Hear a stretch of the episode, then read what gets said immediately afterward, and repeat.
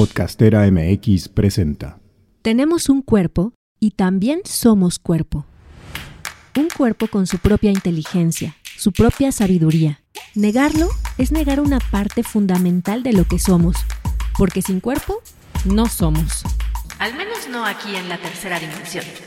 Me llamo Angélica Iñiguez y este es un podcast para hablar sobre asuntos del cuerpo y la danza y para compartir pequeñas historias que han cambiado el ritmo de nuestros bailes cotidianos. Corpus Sapiens trata de todo aquello que muestra que el cuerpo es mucho, pero mucho más que un instrumento que nos permite llevar nuestras cabezas al trabajo. Hola, ¿cómo están? Bienvenidas y bienvenidos a Corpus Sapiens. Creé este espacio para darles a conocer algunas de las investigaciones que he hecho en torno a la danza y también para compartir algunas de las reflexiones acerca del cuerpo. En esta ocasión les voy a platicar de cómo llegó el tutú, obviamente con todo y el ballet clásico, a una ciudad conservadora y cómo eh, lo que hoy vemos como clásico, como eh, conservador, como algo que nos parece que siempre estuvo ahí y siempre fue bien aceptado, en realidad no lo fue. Fue muy disruptivo en su momento. Y eh, esta historia es muy divertida, me pareció muy interesante ir encontrando estas piezas, ir haciendo estas entrevistas. Y bueno, todo se remonta al año de 1940, cuando a la ciudad de Guadalajara, que se estaba modernizando, estaba empezando a abrir sus calles, em, las calles grandes, estaba comenzando a destruir edificios que hoy serían patrimoniales, pero que en aras de la modernidad en ese momento parecía muy cool eh, tirarlos y hacer otro tipo de edificios. Llegó una chica que había sido bailarina. Su sueño siempre había sido desde muy niña ser bailarina. Ella nació en la Ciudad de México y su nombre era Helen Hodd Gorletti. Ella había estudiado ballet clásico en Ciudad de México. Había convencido a su mamá de que la llevara a clases. Tampoco era algo muy bien visto en la época, la danza, ¿no? No era muy entendida la danza. Se asociaba más con el cabaret y con este tipo de asuntos. Y después se fue a vivir a Nueva York y allá ella platica que em, fue alumna de Balanchín. Balanchín fue un maestro creador del estilo neoclásico de The School of American Ballet, que es el antecedente del New York City Ballet, y en uno de sus viajes a Ciudad de México, Helen Hoth eh, se casa. Me imagino que es un arreglo de familias, no lo sé muy bien, pero por la manera en que ella narraba las cosas en las entrevistas que pude hacerle aquí en Guadalajara, em, parecía que pues no era algo que ella hubiera elegido propiamente y sin embargo se casó con un empresario de apellido Schweikart. Ellos se vienen a Guadalajara, entonces Helen Hutt llega a finales de los años 40 y, y se topa con una ciudad totalmente conservadora. Ella decía que era un pueblito donde la gente no conocía la danza, no conocía el ballet de verdad, que la gente era poco amable, que era bastante hostil. Y bueno, me, me imagino como ella, viniendo de Ciudad de México y sobre todo habiendo tenido experiencias en Nueva York, pues eh, se topó con esta, con esta realidad, ¿no? Y así fue como ella se convirtió en maestra de danza. Había dos maestras en esta ciudad, Guadalajara, Jalisco, México, que eh, eran también, eran dos maestras estadounidenses. Una de ellas, Margot Smith, y la otra, Francis Urban. Ellas, no se sabe mucho de ellas, pero tenían una escuela, daban clases aquí en la ciudad de Guadalajara de ballet y cuando llegó Helen Hutt la invitaron a dar clases también. Pero bueno, no nos adelantemos. Quisiera hacer un preámbulo para hablar de esta prenda, del tutú. Em, creo que mm, conocemos el tutú, este que le llaman tutú de plato o tutú a la italiana, que es este tutú que es la faldita como muy, muy paradita, como de, de tul, pero muy, muy duro, que queda muy horizontal y es muy cortito. Ese es el que causó un gran revuelo aquí, en, esta ciudad. Y me pregunto cómo habrá sido la llegada en otras ciudades, porque hay muchas similitudes en, muchas ciudades. Pues bien, si nos remontamos un poquito a la historia, nos podemos situar en, bueno, mucho en la historia, nos podemos situar en el siglo XIV. El ballet clásico, según las diversas documentaciones de la historia de la danza, surgió en las cortes italianas y surgió reuniendo lo, señorial con lo popular. Los bailes populares se, em, se les quitaban los movimientos grotescos, se refinaban y se incluían en las danzas. Y poco después se desarrolló muy ampliamente en las cortes francesas. Y allí, eh, justo en el reinado de Luis XIV, del Rey Sol, fue donde encontró o alcanzó su cumbre. Y fue Luis XIV, hoy es conocido todavía como el Rey Sol, y fue llamado así precisamente por haber interpretado a ese personaje en un ballet creado especialmente para él en su reino, donde la danza pues era de vital importancia, era de primer orden, tanto así que el rey bailaba. Entonces, como era algo tan importante, la danza debía de normarse, por lo que Luis XIV fundó la Academia Real de Danza para Maestros en 1661. A partir de ese momento, estos enormes vestuarios que eran tan incómodos empezaron a aligerarse poco a poco, empezaron a cambiar. Y bueno, históricamente las mujeres han sido las grandes revolucionarias de muchos aspectos de la danza, por ejemplo del vestuario, y poco a poco fueron liberándose de los corsets, de los miriñaques, em, de faldones y otras pesadas e incómodas prendas para bailar. Y cada vez lo fueron sustituyendo por atuendos más ligeros.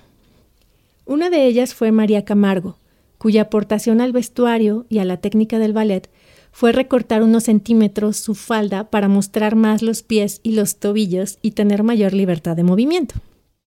Me imagino que, en su momento, los conservadores también pues pusieron por ahí el grito en el cielo, ¿no? Ya en el siglo XIX apareció el tutú romántico, el tutú romántico es este vestido que es como un top o un corpiño muy escotado que deja ver los hombros y una falda de gasa acampanada que llega como hasta la mitad de la pantorrilla. Es mucho más ligera y permitía pues mucha más movilidad que los vestuarios anteriores. La primera en usarlo fue María Taglioni, que también fue pionera en usar zapatillas de punta. Las zapatillas de punta las diseñó su papá, el maestro de ballet Felipe Taglioni. Y aquí me parece muy interesante hacer una pausa y, darnos cuenta cómo el patriarcado, a través del patriarcado, se crea esta imagen del romanticismo, de las mujeres en el romanticismo, ¿no?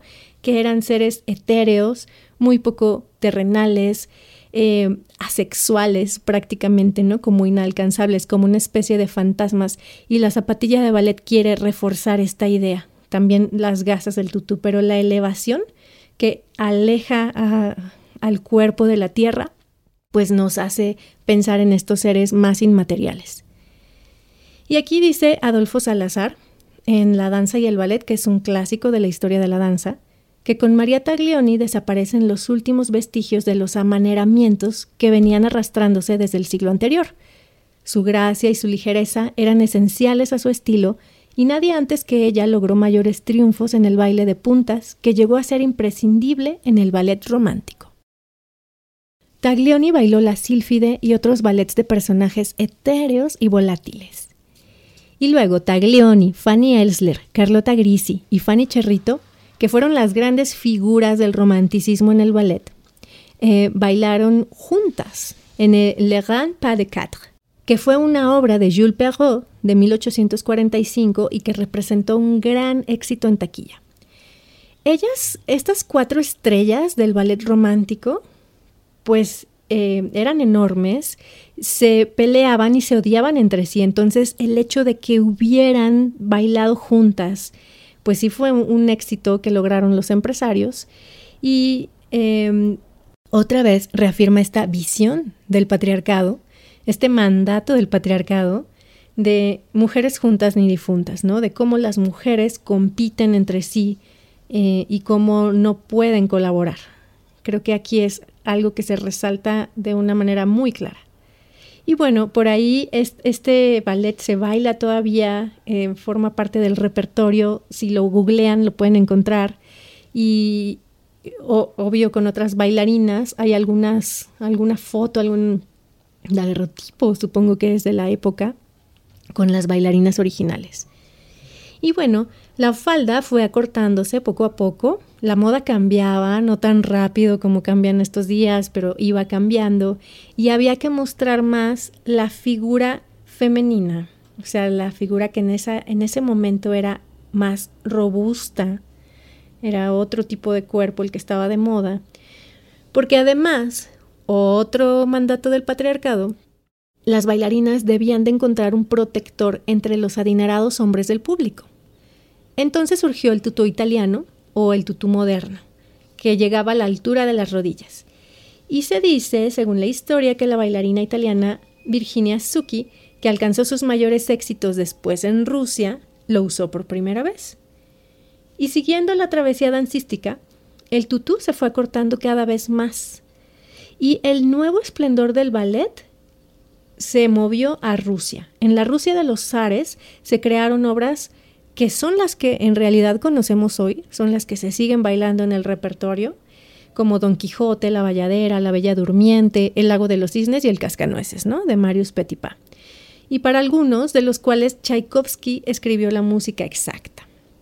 Bueno, para este momento, para el ballet ruso del siglo XX, ya era mucho más cortita, mucho más corto el tutú. Y bueno, hay dos personajes fundamentales dentro de los ballets rusos, que son Sergei Diaghilev, un empresario que creó los ballets rusos, y la maestra Agripina Vaganova, que, bueno, dejó toda una técnica que es muy importante hoy en día en el ballet a nivel mundial. Y de estos ballets también surgió Balanchine, Balanchine que se fue a Estados Unidos, que se le considera el creador del ballet neoclásico y que, según nos contó la maestra Helen Hoth, ella tomó clases con él. Bueno, entonces, volvamos a Guadalajara. Eh, en la década de los 50, finales de los 40, principios de los 50, cuando ya decíamos que esta ciudad estaba empezando a cambiar, a abrirse un poquito, em, llega Helen Hoth y se encuentra con un panorama en el que ya había otros maestros de danza. Por ejemplo, estaba la maestra María del Refugio García Brambila Miscuca, que era una maestra queridísima en su época. Em, todas las chicas querían tomar clases con ella. Ella daba clases de, de danza folclórica o de danza mexicana. Estaba también Elisa Palafox Gómez, y Francisco Sánchez Flores. Ellos eran investigadores de danzas tradicionales, de sones, de jarabes, se iban a los pueblitos de Jalisco acompañados por maestros de música y entonces em, aprendían las danzas de las fuentes originales que a veces eran eh, pues un grupo muy pequeño de personas o un viejito que tocaba el violín, que ya era el único que tocaba esa pieza en concreto en todo el pueblo se hizo ese rescate como parte de las cruzadas culturales vasconcelistas. Ya platicaré de esto en otro episodio.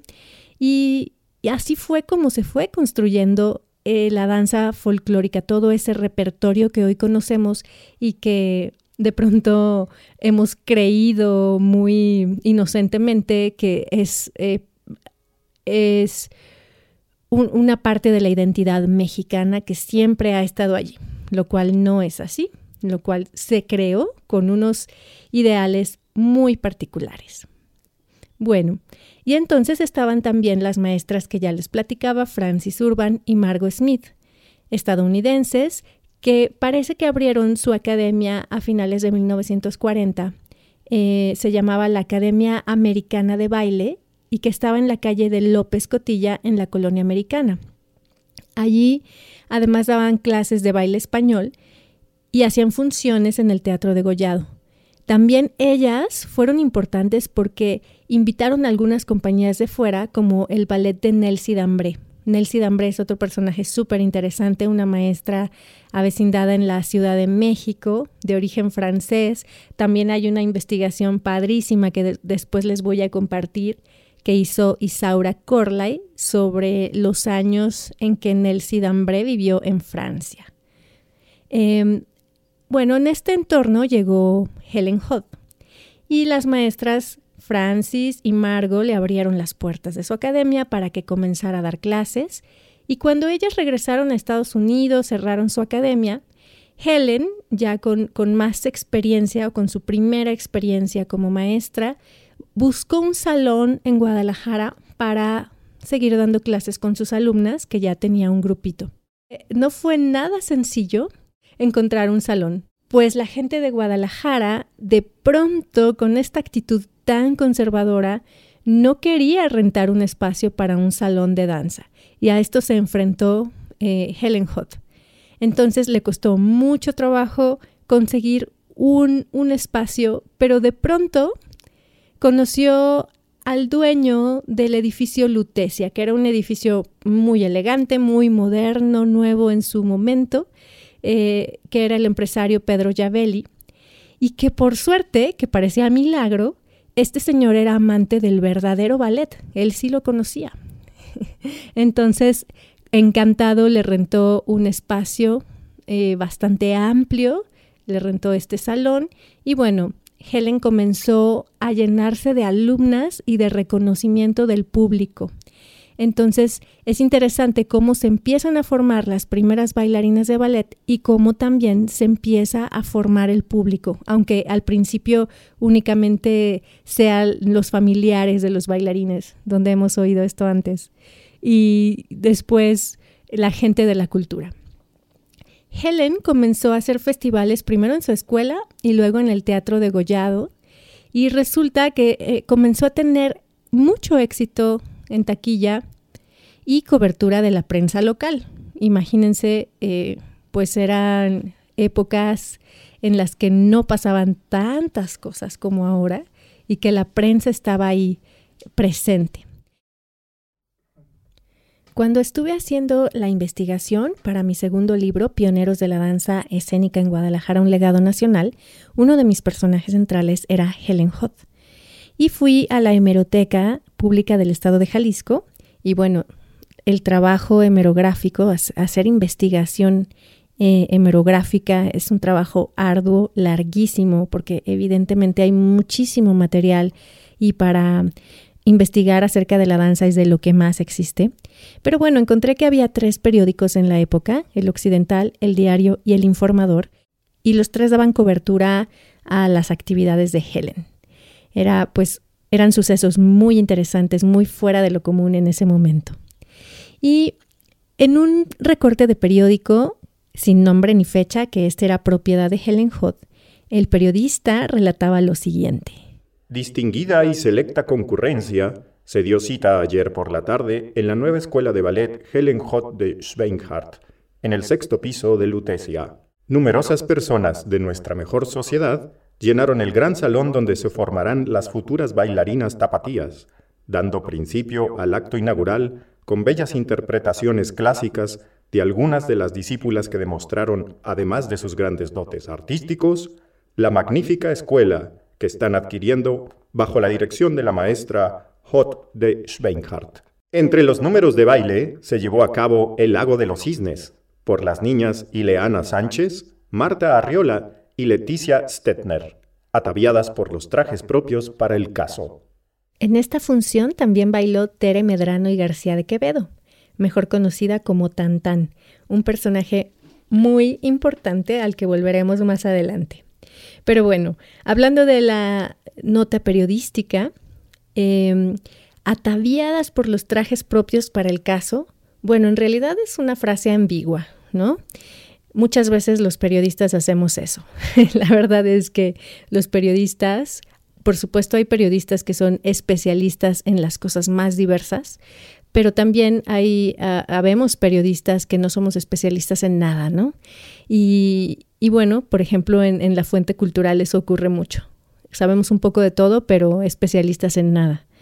Y entonces, eh, pues esto nos puede hacer pensar que, bueno, por un lado, el periodista conocía perfectamente cuáles eran los trajes requeridos para ese ballet en concreto, para el lago de los cisnes, y por lo tanto asumió con naturalidad que se trataba de un tutú.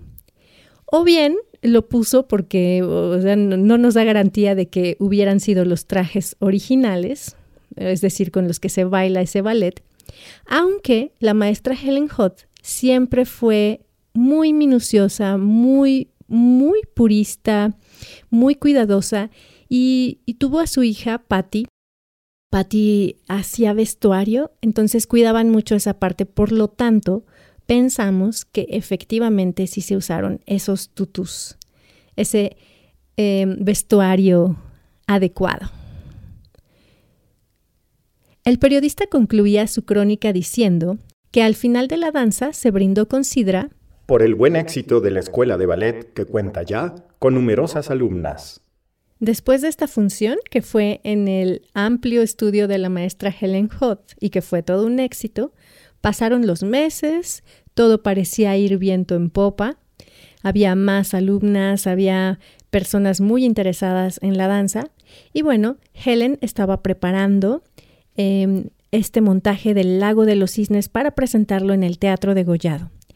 Y allí bailaría una de sus alumnas aventajadas, Tere Medrano y García de Quevedo, Tan Tan, que fue la primera bailarina tapatía en usar un tutú a la italiana.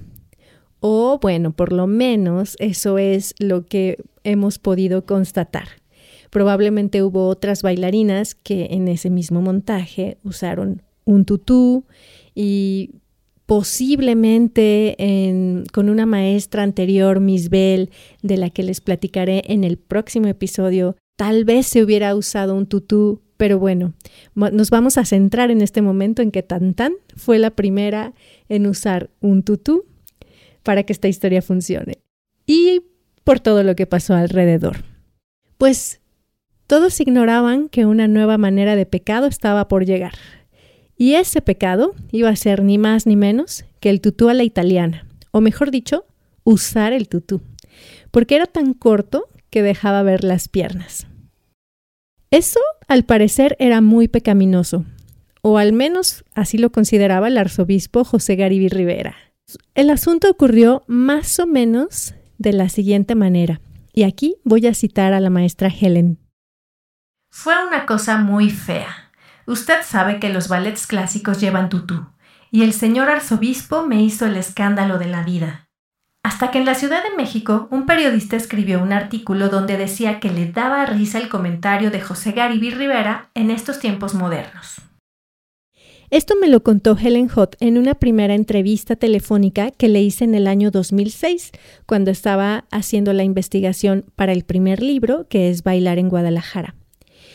Y a falta de mayor conocimiento, de profundizar en los detalles de este suceso, yo me imaginé que el arzobispo había estado presente en esa primera función. No sé por qué, tenía una idea de que podría haber sido un hombre medianamente culto que asistía de vez en cuando al teatro eh, y que al ver por primera vez eh, el tutú, pues se había impactado, ¿no? Sin embargo, las cosas no ocurrieron así. Años después, seis años después, durante la investigación para el libro de Pioneros de la Danza, cuando volví a entrevistar a la maestra Helen, pero ya con mayor profundidad, em, en su casa, celebrando también su cumpleaños número 88, recuerdo. Em, fue muy interesante porque realmente se crean vínculos afectivos más allá de que sean personajes sujetos de investigación. Esto ocurrió entre 2011 y principios de 2012, más o menos. Y ahí la maestra ahondó en los detalles de este suceso. Y cito. Fue más o menos en 1952 cuando una señora estaba muy enojada conmigo porque quería que a su hija le diera todos los papeles principales. Pero yo no podía hacer eso. Había que darles oportunidad a todas, sobre todo a las mejorcitas. Entonces la señora le llevó unos tutús cortitos al arzobispo y le dijo ¿Cómo es posible que mi hija vaya a salir con este traje? Entonces el señor Garibí Rivera se escandalizó y dijo que era inmoral y que se prohibía el ballet en Guadalajara porque salían casi desnudas. Prohibido el ballet en Guadalajara. Me hicieron el escándalo de la vida. Se me salieron muchas alumnas porque los colegios católicos prohibieron el ballet y yo tenía muchachas de esos colegios. Pero seguí adelante con las pocas que quedaron. presentando mis festivales con tutús o con el vestuario que se requería. Afortunadamente, mucha gente me apoyó aquí en Guadalajara y también en la Ciudad de México. Hasta allá llegó el escándalo, y un señor que yo no conocía escribió en el periódico que si al ballet se le consideraba inmoral, entonces las estatuas del Vaticano que estaban desnudas eran inmorales también. Me apoyaron mucho y yo seguí sacando los trajecitos cortos, porque a mí nadie me amarra las manos y porque así es el ballet. No estaba haciendo ningún daño, al contrario. Después las monjas quitaron la prohibición. No fue el único suceso al que se enfrentó Helen. Sucedieron otras cosas. Pero la maestra siguió adelante y se convirtió en una pionera de la danza, en una maestra formadora de muchas bailarinas y de muchas maestras que después pusieron sus propias academias y se convirtieron en formadoras de más bailarinas y bailarines.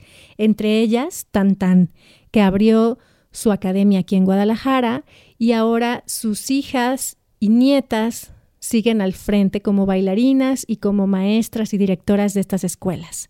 Cuando presenté esta charla en el Museo de la Ciudad de Guadalajara, eh, obtuve, no me lo imaginaba, pero obtuve más datos para continuar con esta investigación. Fueron a la charla justo las hijas, dos hijas de Tantán, y ellas al final fue muy divertido porque me compartieron un par de datos interesantes. Uno fue que el arzobispo Garibi Rivera en realidad era tío de Tantán, lo que arrojaba una nueva mirada a la investigación. Y por otro lado, no, eh, mostraron, nos mostraron, a mí y al público, un hermoso retrato de Tantán en tutú, en ese primer tutú que se usó en la historia de esta ciudad, firmado por Estudios Lumière. Este tutú, estas fotos y también fotografías de Helen Hutt las pueden ver en Corpus Sapiens en Instagram. Y aquí vemos como una fotografía, un testimonio, una entrevista, un recorte de periódico, todo esto nos puede ayudar a reconstruir la historia de personajes o de sucesos que han sido fundamentales. Y algo muy importante que quiero recalcar es que la investigación de la danza es una mirada. Alguien que investiga no está contando la realidad tal como es, no se pueden reconstruir los hechos de esa manera tan objetiva y pretenciosa. De hecho, la objetividad es algo que no existe. Siempre hay una subjetividad, hay una mirada y hay una propuesta. Sí, nos basamos en documentos que sean, eh, en hechos que puedan ser comprobables con los documentos. Sin embargo, se presta a muchas miradas, muchas interpretaciones y a lo que nos parezca interesante destacar de la vida y obra de esos personajes. Muchas gracias, hasta aquí el episodio de hoy. En el siguiente episodio les voy a contar acerca de Amelia Bell o Miss Bell, una queridísima maestra de ballet y de danza en general que venía de una familia circense viajando por toda América Latina y cuyos orígenes encontré, bueno, los más remotos orígenes a los que llegué en esta investigación, eh, se van hasta 1820 en Londres con el Gran Circo Orrin. Este podcast es producido por podcastera.mx. Idea original y guion, Angélica Íñiguez. Edición y producción, Salvador Martínez. Puedes seguir Corpus Sapiens en Spotify y en otras plataformas donde suelas escuchar podcasts. Y si tienes ganas de crear tu propio podcast, entra a podcastera.mx donde puedes ver cómo hacerlo. Podcastera MX